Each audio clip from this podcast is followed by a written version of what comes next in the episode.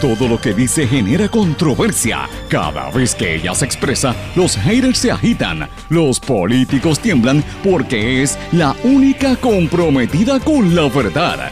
Periodista, bloguera, relacionista licenciada, analista de la noticia, escritora y le dicen la provocadora en las redes sociales. Y ahora comienza en blanco y negro con Sandra Rodríguez Coto.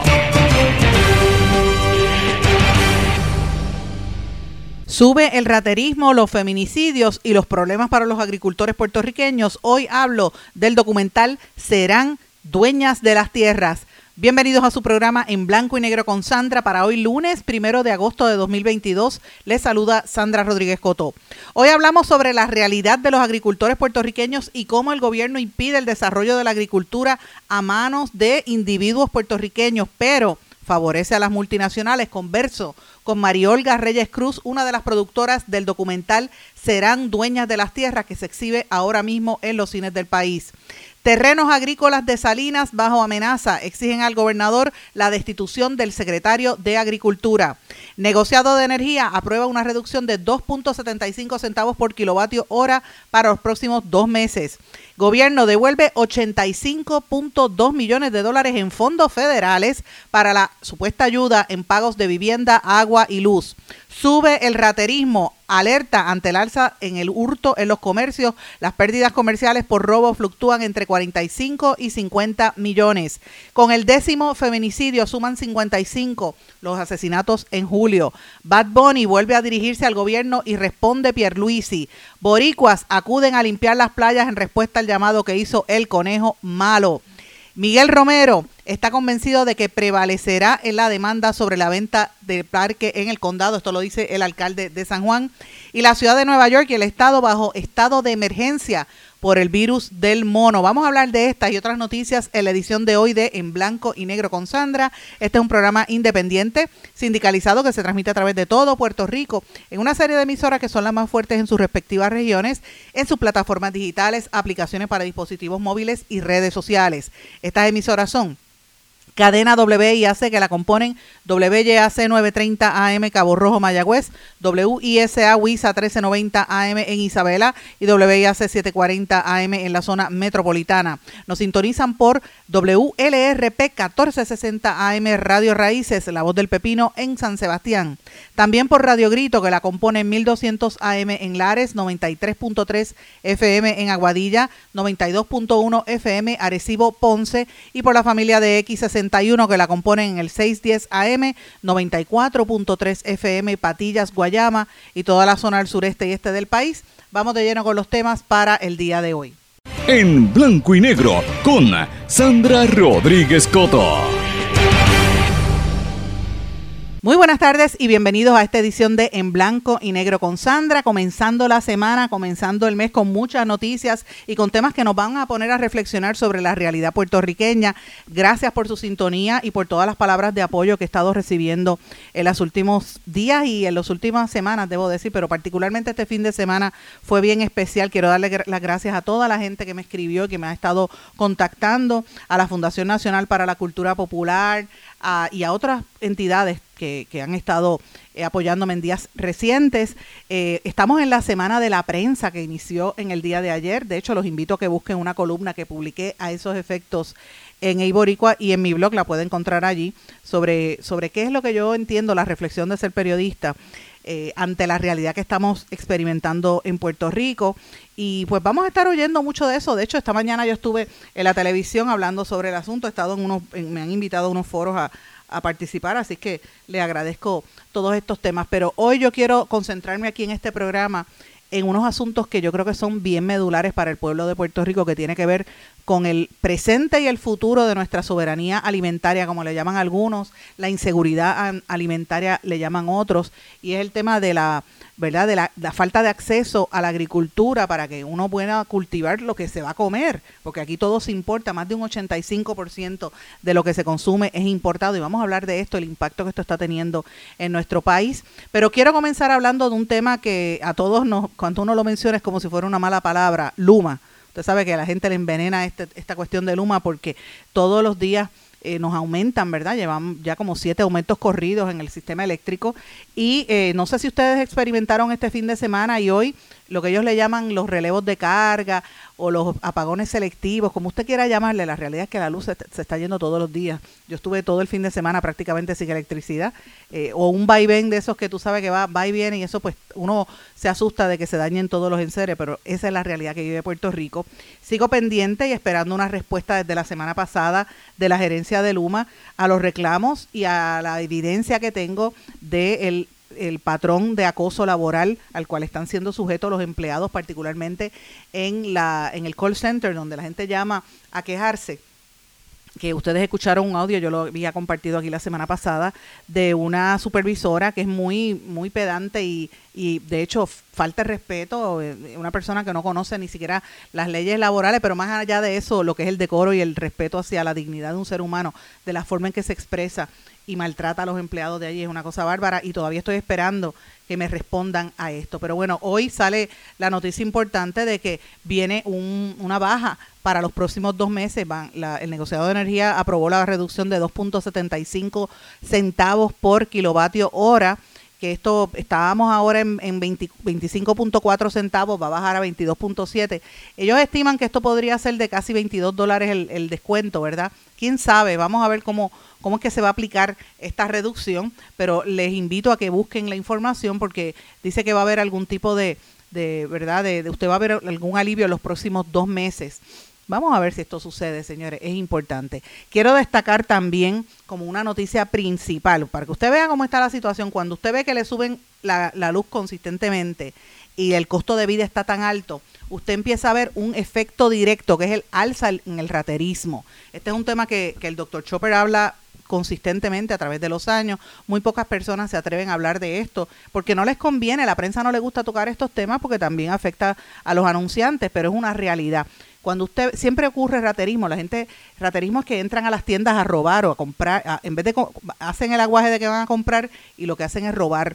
Sucede mucho en los supermercados. La gente, yo hablaba una vez con un dueño de una cadena muy importante de supermercados en este país, una cadena puertorriqueña que decía que, una vez pararon una persona que tenía de esos pantalones de mahón bien anchos y era que los llenaba de eh, paquetes de café y los agarraron saliendo, una cosa terrible. Y hoy está admitiéndolo el presidente de la Asociación del Comercio al Detal, ACEDET, me refiero a Iván Baez, el amigo Iván Baez de Walmart, que dice que hay un, un alza grande en el hurto a los comercios que estiman entre 45 a 50 millones de dólares en pérdidas. Y esto pues se, se, añade, ¿verdad? Siempre se ha grabado de la pandemia para acá, pero dice que ahora hay grupos organizados mayor, mayormente personas externas a los comercios que entran a robar la mercancía. Eh, y esto es importante, señores, porque pues obviamente esto hace que eh, se alcen, se eleven aún más los costos. Eh, y esto es una consecuencia directa de la reducción en los fondos federales y el aumento, eh, los fondos federales que estaban dando de ayuda a la durante la pandemia y el aumento en el precio de los artículos, que cada vez son mm, este, más los robos que se están reportando. Y esto es terrible. El, las cadenas grandes como Walmart y ese tipo de, de, tiendas donde más se está viendo, los supermercados grandes, en, la, en las gasolineras donde más se registra es en, ¿verdad? En, la, en las tiendas por conveniencia que la gente entra a robar eh, pero dice que los pymes no están experimentando tanto robo a diferencia de estas cadenas grandes. Así que los invito a que busquen, eh, busquen esa información porque me parece importante. Y esto yo lo añado al ambiente, ¿verdad? Ahora el gobierno dice, el administrador de vivienda pública, fíjense esto, no sube la luz, la gente se desespera, no tiene dinero para, para comprar y se organiza para robar en las tiendas, lo cual de estos unos temas que la gente no le gusta hablar, pero a la misma vez usted dice, contra, es que el gobierno no, no pega una. El gobierno devolvió 85.2 millones de dólares en fondos federales para la ayuda en pagos de vivienda, agua y luz. Esto lo dijo el administrador de vivienda pública. Alejandro Salgado, que tuvo que devolver 85.2 millones de los 325 millones que recibió el año pasado del programa de asistencia. Pero es que hay tanta gente que iba a solicitar esto y el dinero no, se le ponían tantas trabas que la gente no podía recibir esa ayuda. Todavía hay un dinero disponible, usted puede buscar información a través de la página eh, ayudaparaturrenta.com o al 787-759-1888. Pero le digo ya de, antemano que le, van a poner una serie de trabas, es importante.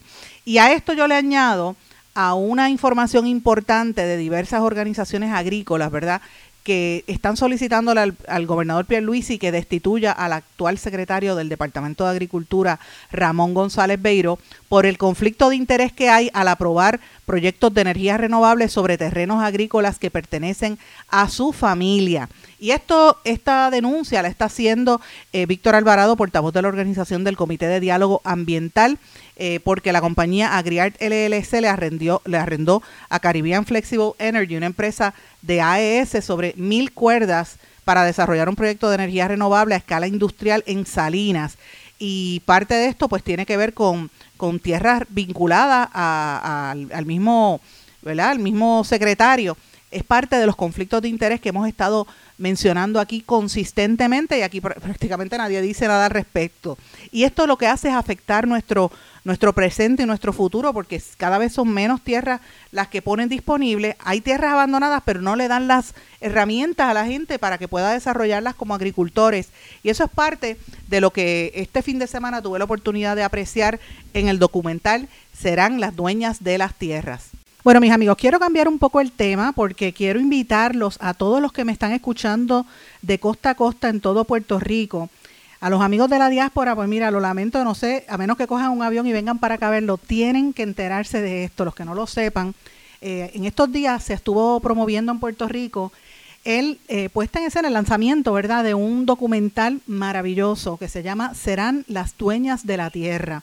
Yo tuve la oportunidad de ver ese documental el sábado con mi familia, yo los llevé a ver, fuimos al cine, que hacía tiempo que no íbamos, fuimos al cine y yo salí con tanta emoción, tan maravillada y a la misma vez tan indignada con la realidad que vive Puerto Rico, que uno como, como puertorriqueño, como puertorriqueña, se tiene que sentir eh, compelido a ver ese, ese producto, ese producto importantísimo de nuestra historia, pero más que nada donde nos demuestra lo que en realidad está ocurriendo con la agricultura de nuestro país. Yo había tenido un poco de conocimiento durante, como ustedes saben, el paso del huracán María, que estuvimos trabajando muy de cerca con eso, y posteriormente que habíamos hablado con los caficultores y, publicamos una serie de notas, pero verlo en carne propia en, la en las vidas de varios agricultores jóvenes puertorriqueños, pues esto nos, pone, nos puso a pensar.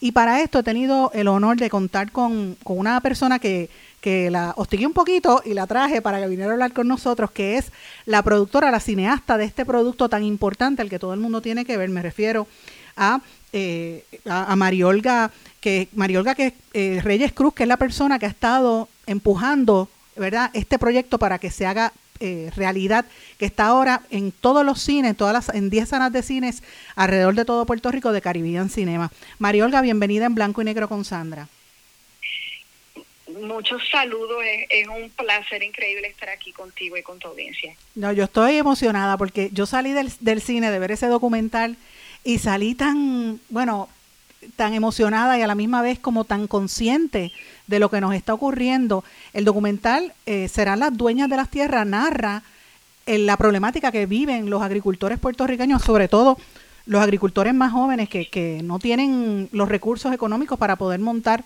eh, eh, sobrevivir y tener la agricultura puertorriqueña. Me gustaría que, que le, hablara, le hablaran a los amigos Radio Escuchas por qué surge esta idea. Sí, pues mira, serán las dueñas de la tierra, eh, sigue tres años en la vida de Ian Pagán Roy, Stephanie Rodríguez Ocasio y, y Alfredo Aponte Sayas, que son tres jóvenes agricultores ecológicos eh, que están profundamente comprometidos eh, con sembrar alimentos para el consumo local y hacerlo de forma sana ¿verdad? y saludable tanto para la gente como para la tierra. Y lo que hace el documental es seguir pues sus pasos desde que entran por primera vez en las fincas que van a cultivar en ese periodo de tiempo y lo que enfrentan entre el 2016 y el 2018. Así que ya ahí les adelanto también, ¿verdad? Que, que cubre también el tiempo antes y después de los huracanes Irma y María. Y este, este trabajo, este proyecto, ¿verdad? De Juanma Pagán Teitelbaum y mío, el, Juanma es mi esposo, así que esto es un, trabajo que se hace en casa, básicamente.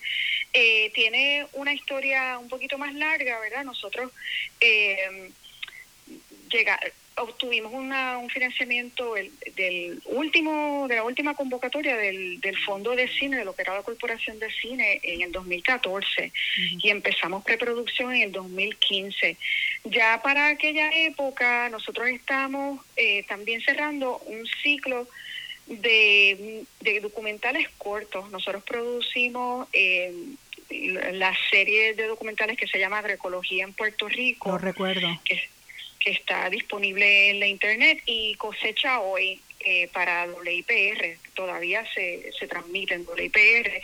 Y estas series de documentales como de 10 minutos, lo que mostraban era pues todos los cultivos, la variedad de cultivos que se pueden eh, sembrar aquí, cómo se siembra de forma ecológica y quiénes lo hacen y a dónde pueden ir a conseguir esos productos. Pero en ese caminar, ¿verdad? Nosotros también estamos insertados en el movimiento agroecológico en Puerto Rico. En ese caminar también pues estamos viviendo... Eh, muy de cerca el tema de, el acceso justo a la tierra y la seguridad de la tenencia de la tierra y pues las otras múltiples vicisitudes que, vive la gente que se dedica a sembrar. Y pues decidimos que teníamos que, después de estos proyectos, ¿verdad? De, de si se puede, teníamos que hacer un proyecto que mostrara se puede, pero mira lo que lo que nos cuesta, ¿verdad? Ah, eh, porque en gran medida lo que lo que estamos tratando de, mostrar es cómo los pequeños agricultores y agricultoras tienen que asumir el riesgo ellos solos, ellas solas, de, de una actividad que es esencial para, para la vida.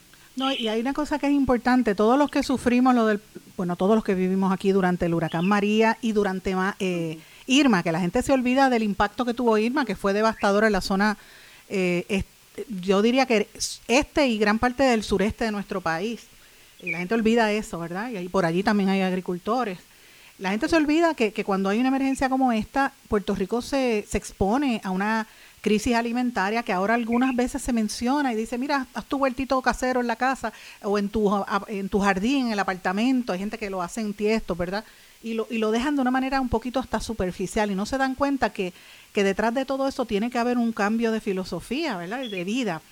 Aquí en Puerto Rico, que yo noté en, en el producto que ustedes hicieron, en el, en el documental, se evidencia cómo al pequeño empresario, el pequeño, eh, el joven que quiere ser agricultor, se le hace todo tan difícil. Mientras tanto, estas empresas grandes que, que lo que hacen es dañar la, la, la tierra, cultivar semillas, mira, este, no, te, reciben todos los incentivos, ¿o me equivoco? Pues eh, eso, eso es lo que estamos viviendo. eh, la, como es, la forma en que están estructuradas los programas, las políticas, los incentivos, lo que vemos es que quien más tiene es quien más recibe. eh, quien quien eh, más capital tiene, quien más eh, andamiaje administrativo, financiero, de contabilidad, son quienes más reciben. Eh, y pues la gente que está empezando de cero, porque está con, de corazón, quiere sembrar, producir alimento para aquí, hacerlo bien, responsablemente, cuidando de todo el mundo, eh, pues están solos y solas, literalmente. O sea, eh, se le ponen, se le ponen todas las trabas en el medio. Y, y con el tema de eh, precisamente de la urgencia de atender esto, una de las cosas que también se nos olvida es que al ser tan dependientes de las importaciones de alimentos en Puerto Rico, se, se usa esa, esa cifra, ¿verdad? Que la ponemos en el documental de los que importamos el 85% de, de lo que consumimos. La realidad es que importamos mucho más en términos de alimentación. Eh, la realidad es que ya nosotras y nosotros estamos enfrentando la crisis climática y esa crisis climática, la crisis climática afecta toda esa larga cadena de, del sistema alimentario global. Las sequías, las inundaciones, los fuegos, los cambios drásticos en las temperaturas afectan los países exportadores y terminan afectándonos a nosotras. Es decir, que no hay que, o sea, el, el planteamiento es, no es solamente cuando venga un huracán y no pueden entrar los productos por el puerto, es que es que ya estamos enfrentando múltiples crisis a nivel global y mientras más dependemos de lo que entra, más vulnerables estamos. Estamos ahora mismo en una guerra porque el Estados Unidos está eh, enfrascado, aunque no lo, ha, no lo ha dicho abiertamente, pero la guerra entre Ucrania y Rusia que ha afectado ¿verdad? los suministros de algunas áreas, eso tiene un impacto y, ya se habla de una recesión, así que no, no me cabe la menor duda de que hay una hay, ¿verdad? hay un impacto, pero yo quiero resaltarle a la gente que nos está escuchando, tienen que ir a ver ese documental. Y yo les recomiendo que cuando vaya lleven a sus padres, lleven a los hijos, o sea, a los jóvenes y a los, y a los mayores, porque esto es algo que tiene que ver toda la familia para que comprenda. Esos tres jóvenes que tú escogiste, que ustedes escogieron, ¿verdad? Para, para singularizar esos tres agricultores, yo no sé decirte cuál de los tres es más bravo. A mí me encantó mucho la historia de Stephanie, porque es maestra y también agricultora, pero es que todos los demás está Ian, que yo lo he visto, le he comprado producto en algún momento a él, este, y, y el otro muchacho que se me escapa el nombre, que tenía un doctorado, Alfredo, que tenía un doctorado, imagínate. Eh, lo que te demuestra, por lo menos a mí me demuestra, es que nuestra juventud está comprometida con echar a Puerto Rico hacia adelante, que es una percepción equivocada la que hay, ¿verdad?, de la gente que dice que los jóvenes no quieren hacer nada, este, y, pero que no los estamos ayudando, no le damos la mano. Bueno, este, y, y bueno, para, ¿verdad? Quizás hay mucha gente pendiente de lo que está, de, del, del eh, mega evento de Bad Bunny, ¿verdad? y una de las cosas que él está diciendo es que tiene que haber condiciones para que la gente se pueda quedar y, y criar a sus familias y continuar el trabajo. Y eso también es lo que vemos en el documental. Es gente joven insistiendo en quedarse para hacer eh, un trabajo necesario que, les llena, que se prepararon para hacerlo, ¿verdad? Que es esencial para la vida. Y lo siguen haciendo a pesar de, de todas las trabas y todos los desastres, ¿verdad? Con los que con los que se tienen que enfrentar y una de las cosas que la gente eh, que ve el documental se sorprende verdad porque la gente espera que los documentales pues la eh, sea ver mucha gente contándote hablándote explicándote cosas y y en este se sienten casi como que es una película. Pues sí, porque estamos siguiendo a tres personas y conociendo su su labor eh, mientras les acompañamos. Y es que fue un trabajo, miren, a mí se me paraban hasta los pelos viéndolo. Y yo decía, pero es que tú, te, eh, tú como espectador te metes en las vidas de ellos. Y yo como periodista he trabajado, obviamente, tantos años cubriendo estos temas, pero verlo narrado por unos muchachos tan jóvenes, con experiencias tan distintas, y tú eh, sentir la frustración que tienen porque el gobierno, ¿verdad?, les hace la vida imposible. Yo no voy a entrar en detalle porque la gente tiene que verlo. Entonces, la pregunta que te voy a hacer es, ¿hasta cuándo se va a presentar este documental en los cines? Pues el documental está ahora en su tercera semana en Caribbean Cinema. Empezamos en 11 salas, esta semana estamos en 9 salas. Eh, se queda mientras la gente quiera verlo en el cine. Caribbean Cinema hace ese análisis semanalmente y la recepción que ha tenido el documental lo ha mantenido pues en, en salas por toda la isla grande. Así que eh, estará ahí mientras ustedes lo quieran ver. Es como dice Sandra, esto es un documental para todas las edades. Hay precisamente porque lo que eh, los protagonistas están viviendo y están haciendo es en comunidad con gente de todas las edades. y, y lo disfruta, lo disfruta y, y, pues y les conmueve a gente realmente de todas las edades. Ha sido muy hermoso ver las reacciones de la gente en las redes sociales, poniendo sus propias, eh, sus propias eh, reviews, ¿verdad? Como dice en inglés, eh, por, por todas las redes y pues sí, les animamos a que vayan, no se la pierdan porque además está hecha en el, para el cine, visualmente, sonó, en términos sonoros también, esa banda sonora espectacular, la, la, música de Eduardo Alegría. Alegría, sí, buenísima estuvo esa música. Sí, eh, así que la experiencia eh, para el cine pues es muy muy especial. A mí yo te digo una cosa, yo no sé si es que era la música me iba llevando, ¿verdad? Pero yo veía a los tres a Ian como que como lo, ¿verdad? No lo conozco personalmente, pero le, he comprado en algún momento y veía las historias y me identificaba con cada una porque yo decía, bueno, yo recuerdo cuando yo era nena, mi abuelo me enseñaba que él era un campesino y nos enseñaba abuelos de naranjito y todo lo que él hacía, cuándo había que sembrar y cuándo era, cómo había que ir a sacar ñame, por ejemplo, en el campo. Yo decía, yo sé sacar ñame y la gente me miraba así, sí, no me creían. Yo, pues claro, si mi abuelo me enseñó a sacar ñame, pero ¿qué pasa? Es lo mismo que, que a cultivar, pero uno con el tiempo lo olvida, porque es parte del sistema, sin embargo es algo tan necesario cuando cuando veía los, lo, ¿verdad? La, la, experiencia de estos tres eh, personajes y, y, agricultores reales que tú presentas, ¿verdad? Que fue maravilloso. Yo te digo, le, le, invito a toda la gente que me esté escuchando en todo Puerto Rico, esto es una obligación. No es ni para que vaya a disfrutar, no, no, es una obligación moral, cívica y una obligación con nuestro país ver este documental, porque obviamente nos, nos tiene que poner en, en, perspectiva de lo que está pasando en Puerto Rico. Y María Olga, yo te quiero felicitar públicamente porque de verdad que es una pieza extraordinaria. Te felicito de verdad. Gracias, Sandra. Gracias. Yo, yo espero que sigan teniendo éxito. Sabes que puedes venir aquí todas las veces que quieras y, con mucho gusto lo vamos a, reseñar. Yo este te llamé porque de verdad creo que es importante que la gente lo vea. Lo vi antes de hablar contigo, no nos conocíamos, eh, eh, pero, pero sí quiero decirte que fue una cosa, eh, de verdad, un trabajo muy bien hecho, muy, muy, muy pensado. Yo creo que va eh, eh, merece, te lo digo con honestidad, merece premio, porque es, es bien trabajado, súper bien trabajado. Gracias, Sandra. Lo hemos hecho con mucho amor y con mucha esperanza en este país que, que amamos tanto. No nos podemos rendir, no nos podemos rendir. No. Gracias, María Olga. Esta era María Olga Reyes Cruz, la cineasta. Tienen que ir a verlo, serán dueños de la tierra, que sigue todavía en todas las en todos los cines, en búsquelo en, en los cines de Caribbean Cinemas alrededor de todo Puerto Rico. Voy a una pausa, regresamos enseguida.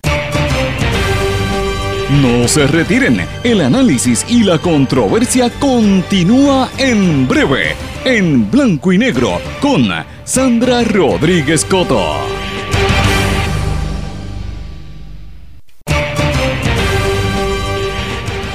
Ya regresamos con el programa de la verdad, en blanco y negro, con Sandra Rodríguez Coto.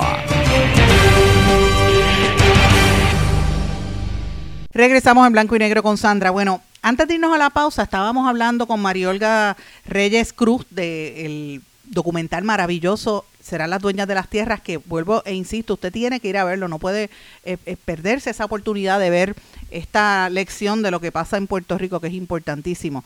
Pero antes de eso, ustedes saben que estábamos hablando de un reclamo que hicieron diferentes organizaciones y es importante mencionar cuáles fueron esas organizaciones que exigen la renuncia la destitución del secretario de Agricultura. Estas organizaciones son el Puente Enlace Latino de Acción Climática, Comité Diálogo Ambiental, Frente Unido Pro Defensa del Valle de Lajas, Organización Boricua de, de, Agricultura Ecológica y Sierra Club de Puerto Rico, que dicen que González Beiró, el secretario, falló en el cumplir con su cargo porque el Departamento de Agricultura tiene que promover la agricultura, proteger las tierras agrícolas, adelantar la seguridad alimentaria y no debe, o sea, no debe estar promoviendo los conflictos de interés por los negocios familiares que tiene este secretario. Y yo quiero recordarle a la gente, que esto no lo dije en el segmento pasado, pero usted tiene que tenerlo ahí, tiene que recordar que este secretario tiene ante, ¿verdad? Y el país lo tiene ante, su consideración unos señalamientos muy serios sobre los vínculos que tiene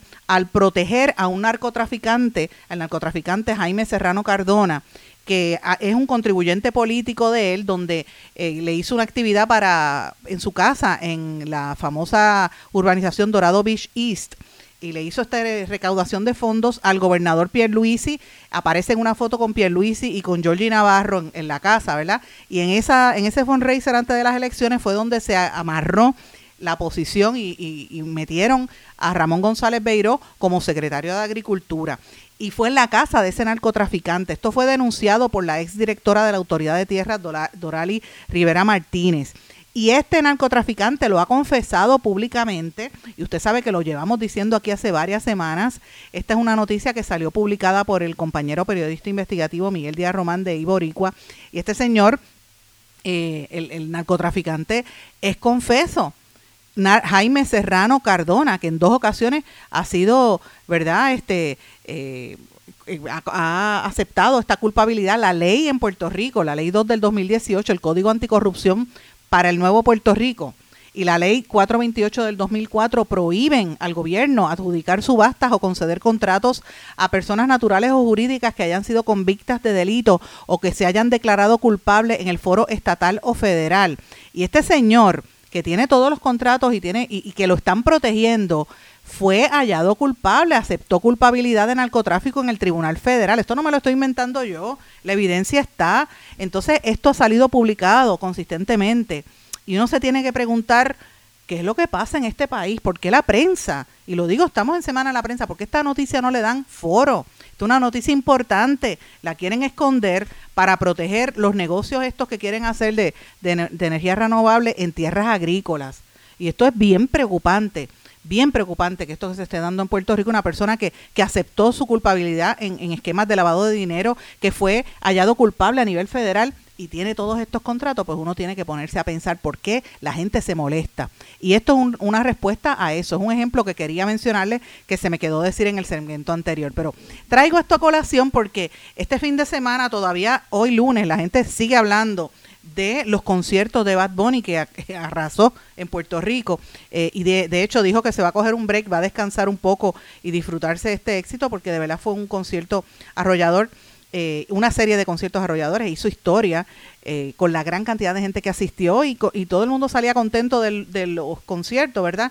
Ha habido unas críticas eh, principalmente de parte del el Partido Nuevo Progresista por las expresiones que hizo Bad Bunny y otras, eh, recientemente Mayra Montero escribió una columna diciendo que fue flojo el concierto. La realidad es que si usted mira las caras de la gente que asistió, pues la gente estaba bien contenta porque necesitaba cogerse un break. Ahora, eh, él dijo varias cosas. Él hizo un llamado a que fueran a limpiar las playas y las organizaciones que se dedican a esto, pues aprovecharon y dice que fue un éxito. Miles de puertorriqueños fueron el día de ayer a, a, la, lo que le llaman el movimiento Un Verano Sin Basura, de ir a limpiar las playas y esto pues es, es maravilloso y pues ahí usted ve un efecto positivo. Ahora, eh, yo quiero, ¿verdad?, traer a, a colación parte de lo que él dijo ¿verdad? No puedo expresar todas las palabras que dijo Bad Bunny porque él habla muchas palabras soeces y mucha gente dice, ay, no me gustan las líricas, no me gusta cómo habla. Mire, señores, así es como hablan los, los, los jóvenes hoy en día. Usted tiene que entender, hay una generación que utiliza muchas palabras malas, palabras soeces como se consideran pero esa es la forma que ellos hablan. Yo a veces prefiero que me hablen así a que me hablen con finura y sean unos hipócritas y unos, unos, unos corruptos como hay tantos en el gobierno. Esto fue parte de lo que dijo Bad Bunny y claro, tiene unos, unos bips para ¿verdad? tapar algunas de esas palabras. Sistema eléctrico de Puerto Rico, Luma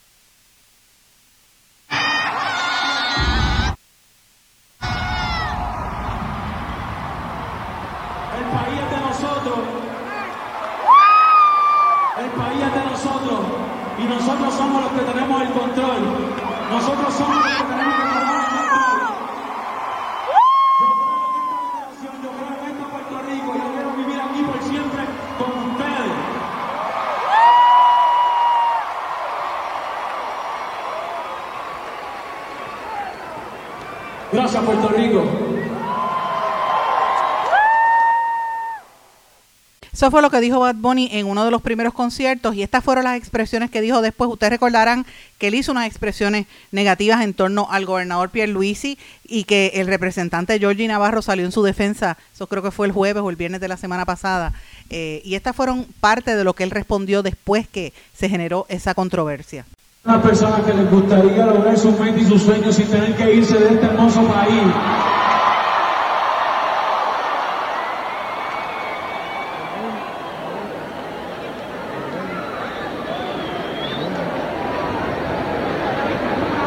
¿Dónde están los jóvenes que saben que tienen el poder y la fuerza para lograrlo?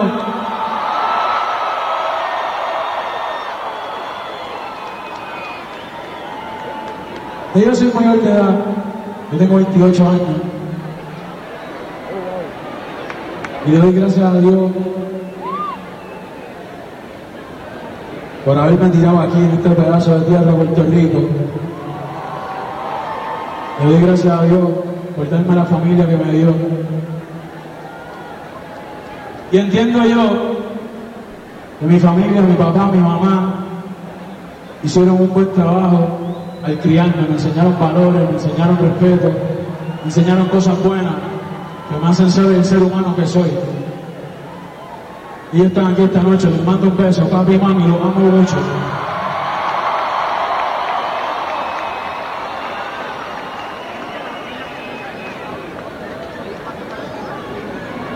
Hay cosas que uno va aprendiendo, hay cosas que uno va aprendiendo mientras sigue creciendo en la escuela, en la calle, en la vida, punto.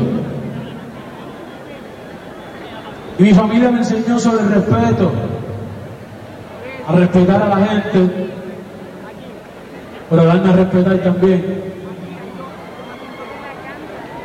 Y yo entiendo, yo estoy consciente que decirle mamabicho a alguien es una falta de respeto.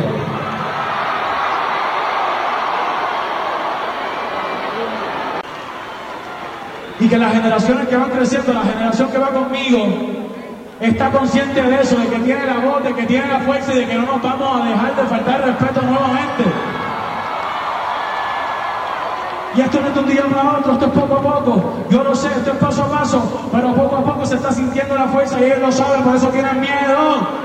Eso es obvio, tienen miedo, por eso la respuesta, la reacción tan visceral, porque señores, los jóvenes están hartos. Esa generación que tiene Benito y que tienen esos muchachos hoy en día son los que han nacido, vivido y se han criado en esta crisis provocada por la gente que se pone corbata y se llama honorable, que nos tienen el país endeudado. Lo que él dice es la realidad.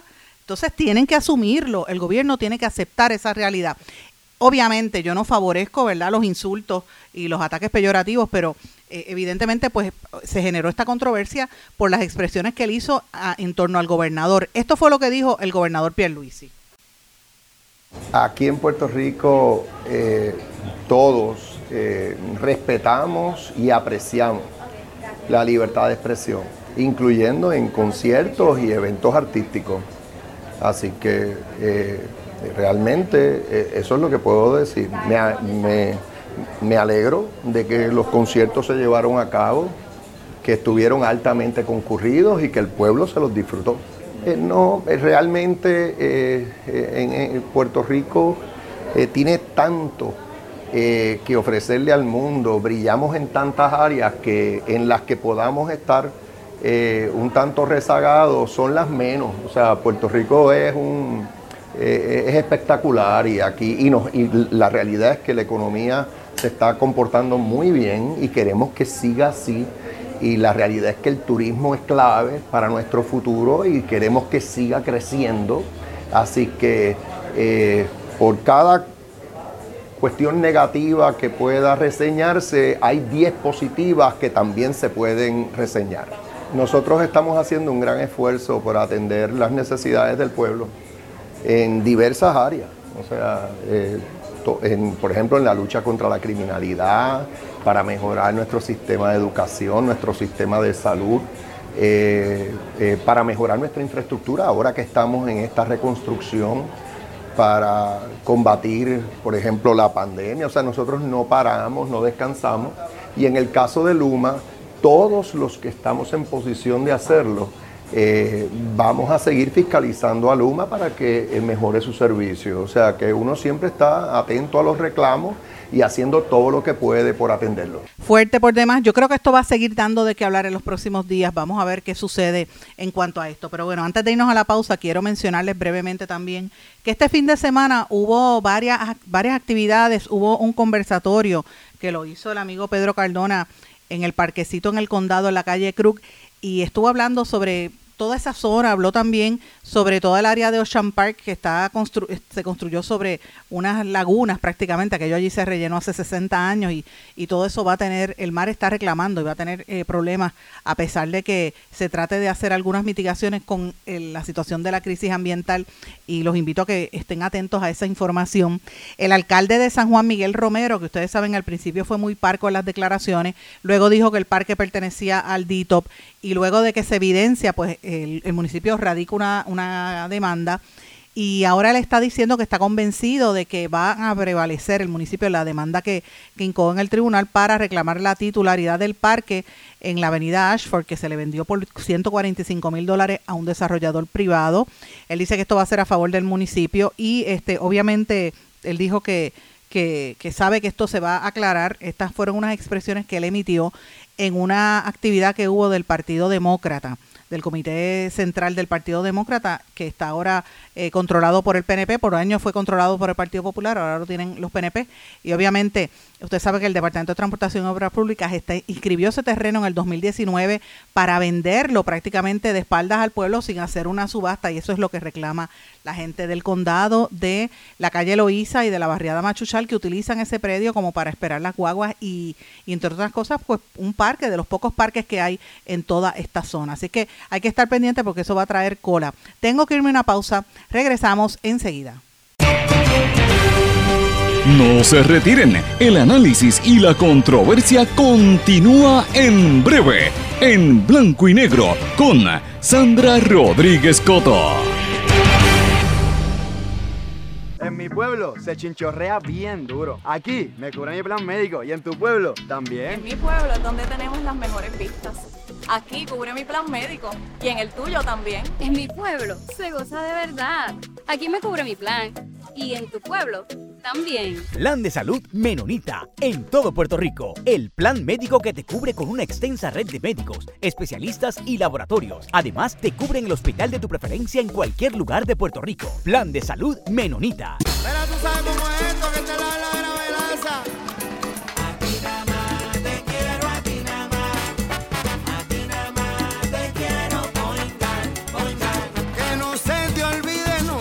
vayas a olvidar. Márcalo, márcalo, yo quiero poingar. Ana, muchacho. Te quiero a ti nada más. Mira, márcalo sin miedo. Te quiero poingar, poingar. A ti nada más. Yo quiero muchacho.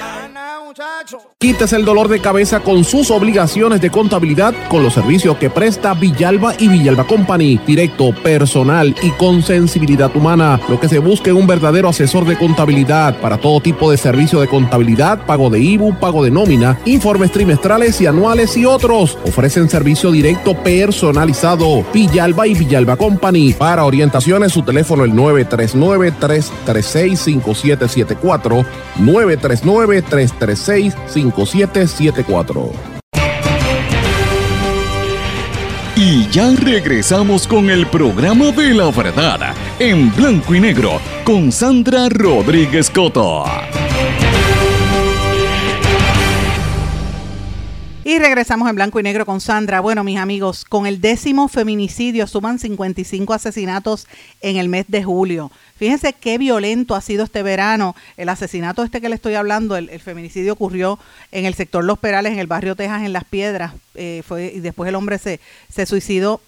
Hay una es como un festival de, asesinatos y de violencia. Y fíjese que las autoridades y los medios comerciales sí los mencionan por encima, pero no quieren entrar en detalle porque es tan, tan fuerte, ¿verdad? Esta cantidad de, violencia que se vive en nuestro país, esta guerra que hay por el control de las drogas eh, y, y también por la violencia que hay en términos generales, por la, por la criminalidad, por los problemas de salud mental, son temas que están ahí y que, lo, que los estamos viviendo, que los vemos de frente, pero no los quieren tocar para desviar la atención, vamos a hablar de lo light, vamos a hablar de lo bueno. Mire, no, aquí hay que decir las cosas para poder enfrentarlas y limpiarlas y empezar a corregirlas, pero no quieren tocar estos temas, señores. La gente está cansada, hay mucho problema de salud mental en Puerto Rico precisamente por los encierros y por la crisis fiscal que hay que resolverla. Y lo vemos manifestado ahí. Yo creo que aquí hay que empezar a exigir unas, ¿verdad?, respuestas de la policía, qué está pasando con el liderato de seguridad pública que, no acaba de, de, detener esta situación que vive Puerto Rico y no quieren decirlo, pero es una realidad. Usted tiene que tener cuidado. A mí me estaba diciendo un policía que después de las 3 de la tarde nadie debe ir a echarle gasolina a los carros. Mire eso, me lo dijo a mí unos policías. Eh, y porque las gasolineras son puntos donde la gente va a, a robar. Hay una gasolinera específica que me mencionó eh, y hay que tener cuidado, me refiero a las que quedan en la zona metropolitana, pero es que ahora mismo puede ocurrir en cualquier lugar y yo creo que el gobernador tiene que empezar a hablar de esto. El gobernador Pierluisi extendió hasta el 30 de junio pasado el estado de emergencia por violencia de género pero fíjense todo lo que ha pasado desde junio hasta hoy, primero de agosto. Esto es muy fuerte. Eh, los mujeres, de hecho, encontraron hasta un cuerpo de una mujer en un auto con signos de violencia en la cabeza. O sea, es muy fuerte lo que estamos viviendo. Pero bueno, ¿en ¿dónde está la exigencia y la rendición de cuentas a la policía? Mire, bien, gracias, nadie dice nada. Y cuando me refiero a la policía, al liderato de la policía, no a los policías que los tienen chavados ahí en los, en los cuarteles, que los tienen bien fastidiados. El liderato tiene que rendir cuentas aquí. Pero bueno, eh, ayer falleció la mamá de una gran amiga, de una gran querida amiga, este, y, y que mucha gente la conoce como, como María Chusema, ¿verdad? Pero que es Tere Marichal. Pues su madre falleció, que es una distinguidísima, o era una distinguidísima escritora y profesora puertorriqueña, Flavia Lugo de Marichal, eh, y obviamente fue una de las pioneras en el cine puertorriqueño también. Eh, sobrevivió a, por muchos años, eh, murió a los 95 años de edad y le sobreviven los hijos, los seis hijos, Poli, Tere, Carlos, Pili, Margarita y Flavia. Eh, y obviamente pues es una pérdida grandísima para la cultura puertorriqueña eh, y esto pues lo hizo saber eh, muchos artistas, mucha gente de, del ámbito cultural, el, mismo Instituto de Cultura también pues se unió al- al- a las voces, ¿verdad? Que, que le desean que descanse en paz y, y de consuelo a sus familiares. Esta educadora estuvo casada con el artista gráfico y diseñador de vestuario Carlos Marichal y se distinguió siempre por promover el arte, eh, sobre todo entre los niños, acercarlos al arte. Y pues es una pena cuando fallecen personas que fueron tan ilustres en, nuestra cultura que ah, merece la pena pues este discutirla, que descanse en paz y mucho consuelo a sus hijos, especialmente a, a, ¿verdad? a, a mis amigas. Así que, que la gente como la conoce, a Tere como María Chusema, pues mira, mucho, mucho consuelo a ella y a sus hijos también en este proceso, a toda su familia, a sus hermanos también. Bueno, mis amigos, eh, hay varias noticias también que quería mencionarles. Hoy trasciende que el gobierno está va a destruir unos edificios que eran de Pritco y están los municipios reclamando los que se los den, ¿verdad? Para remozarlos. Esto es parte del proceso de reconstrucción del país y todo lo que se está promoviendo y anunciando que va a estar ocurriendo en los próximos meses. Eh, vamos a verlo eh, en todas en todas partes de Puerto Rico hay una serie de, estructuras que las tiene abandonadas la compañía de fomento industrial. De hecho, van a demoler 33 estru- estructuras y los municipios las están reclamando. Así que esto va a generar bastante noticia en los próximos días. Esté pendiente a esto. Quiero dedicarle los últimos minutos a noticias internacionales porque están pasando cosas importantes fuera de aquí. Bank of America, que es una de las principales instituciones en la nación americana, eh, afirmó uno de los altos ejecutivos que espera que las condiciones de los trabajadores estadounidenses empeoren. Esto lo dice un documento interno, que hay angustia por el mercado laboral ajustado sin precedentes. Eh, esto lo dio a conocer de Intercept, el medio internacional, y dicen que hay una angustia por la baja eh, económica que ellos saben que Estados Unidos está entrando en una recesión y esto pues es un- una crisis bastante fuerte. Biden, mientras tanto, vuelve a salir positivo para el COVID, dice que se siente bien, que a veces es el medicamento que utilizan, pero fíjense, eh, eh, yo creo que deberían hablar con honestidad la, ¿verdad? las secuelas de esta enfermedad, o a lo mejor no le hicieron un buen diagnóstico, pero que vuelven a salir positivos después de haber salido negativo, pues bastante fuerte.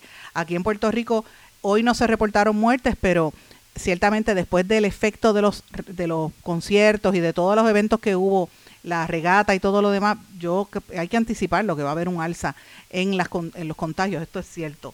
En Estados Unidos, en Kentucky, el- la, la climatología también está dando mucho de qué hablar. Hubo una serie de inundaciones muy muy eh, terribles, por lo menos se sabe de al menos cerca de 30 muertos en, en, en Kentucky eh, y lo llamaron a una, ¿verdad? un estado de emergencia por esas inundaciones.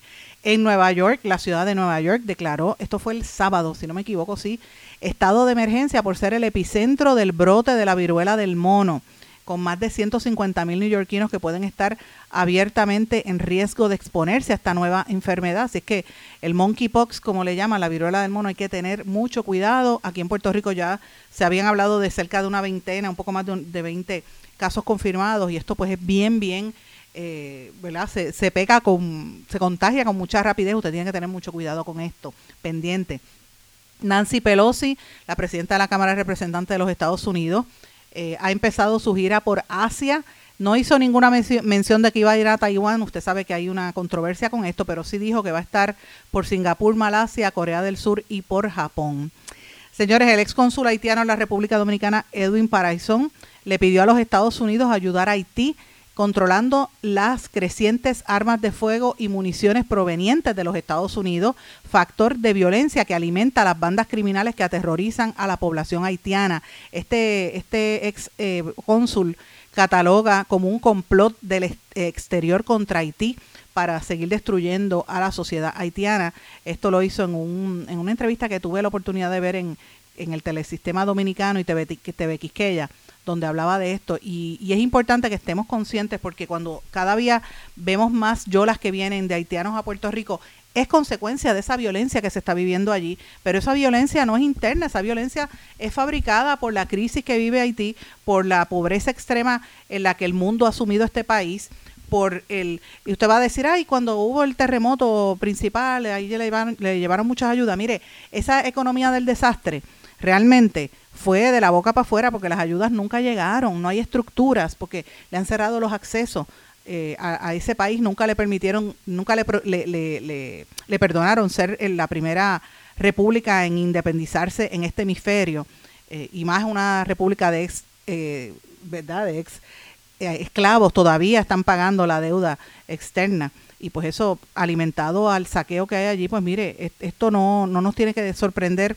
la crisis que se vive en ese país y vamos a seguir viendo gente en la medida en que esto no se resuelva yo creo que tiene que haber un como un acuerdo en, en los países del hemisferio de aportar y ayudar a desarrollar a, ese país porque es que no hay forma de que eche hacia adelante este, esta semana vamos a estar viendo muchas informaciones sobre la investidura del nuevo gobierno en Colombia de Gustavo Petro. Eh, ya están anunciando que va a haber un, va a ser el próximo domingo, se espera que asistan más de una decena de jefes de Estado y más de 100 mil personas. eh, y dicen que va a ser diferente a ceremonias anteriores porque va a estar llena de símbolos en el traspaso del poder del primer presidente de izquierda en Colombia. Eh, la vicepresidenta ha estado en, en gira, el Francia Márquez estuvo, me parece que ayer en Boli- hoy está en- o, o ayer en Bolivia, y de hecho se reunió eh, con el presidente, también iba a estar en, en otros países de Centro y Suramérica. Estuvo en Brasil, se reunió con Lula da Silva eh, y obviamente pues una foto emblemática entre Lula da Silva y Francia Márquez, así que ahí hay mucha noticia, mucha tela de que cortar.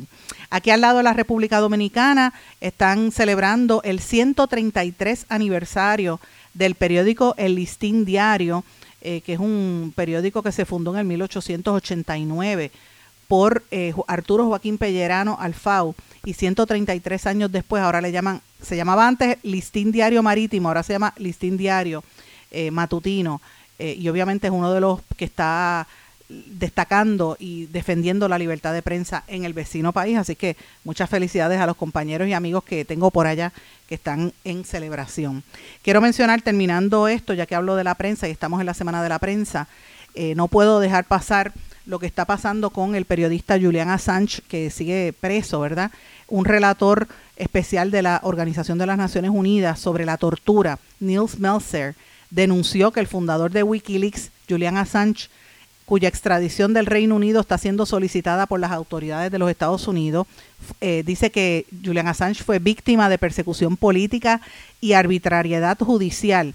Y dice, mientras investigaba el caso de Julian Assange, encontré pruebas convincentes de persecución política y arbitrariedad judicial, así como tortura y malos tratos deliberados, dijo él a la revista Le Monde Diplomatique. Eh, los estados responsables se han negado a cooperar conmigo en la adopción de las medidas de investigación exigidas por el derecho internacional. El caso de Assange es la historia de un hombre perseguido y maltratado por revelar los sórdidos secretos de los poderosos, incluidos los crímenes de guerra, la tortura y la corrupción, subrayó este relator de la ONU, eh, notando el hecho de que puso de manifiesto el doble rasero de las democracias occidentales que quieren presentarse como ejemplares en materia de derechos humanos y mira cómo se las violan a este periodista y también habla de los informes de cómo han sido manipulados. Julian Assange, que tiene 49 años, es acusado por los Estados Unidos de espionaje y piratería informática por la publicación en el año 2010 de cientos de miles de páginas de documentos militares secretos y cables diplomáticos sobre las actividades de Washington en las guerras de Irak y, y Afganistán que fueron difundidos por su portal de filtraciones Wikileaks. Y obviamente casi todas esas filtraciones fueron portadas en todos los periódicos de la nación americana, New York Times, Washington Post y en periódicos extranjeros, El País en España, el, el Guardian del BBC, o sea, todos los medios principales del mundo. Y luego de eso, cuando decidieron apresarlo a él, pues entonces todo el mundo le dio la espalda, la misma prensa le dio la espalda a, a quien le proveyó la información. De eso es que se trata, la persecución periodística. Mis amigos, con esto termino el día de hoy, el programa de hoy. Gracias por su sintonía. Como siempre le digo, me puede escribir a través de todas las redes sociales o en el correo electrónico en blanco y negro con Sandra arroba gmail.com. Que pasen todos muy buenas tardes. Será hasta mañana. ¿Se quedó con ganas de más? Busque a Sandra Rodríguez Coto en las redes sociales o acceda a en blanco y porque a la hora de decir la verdad solo hay una persona en la cual se puede confiar. Sandra Rodríguez Coto en blanco y negro.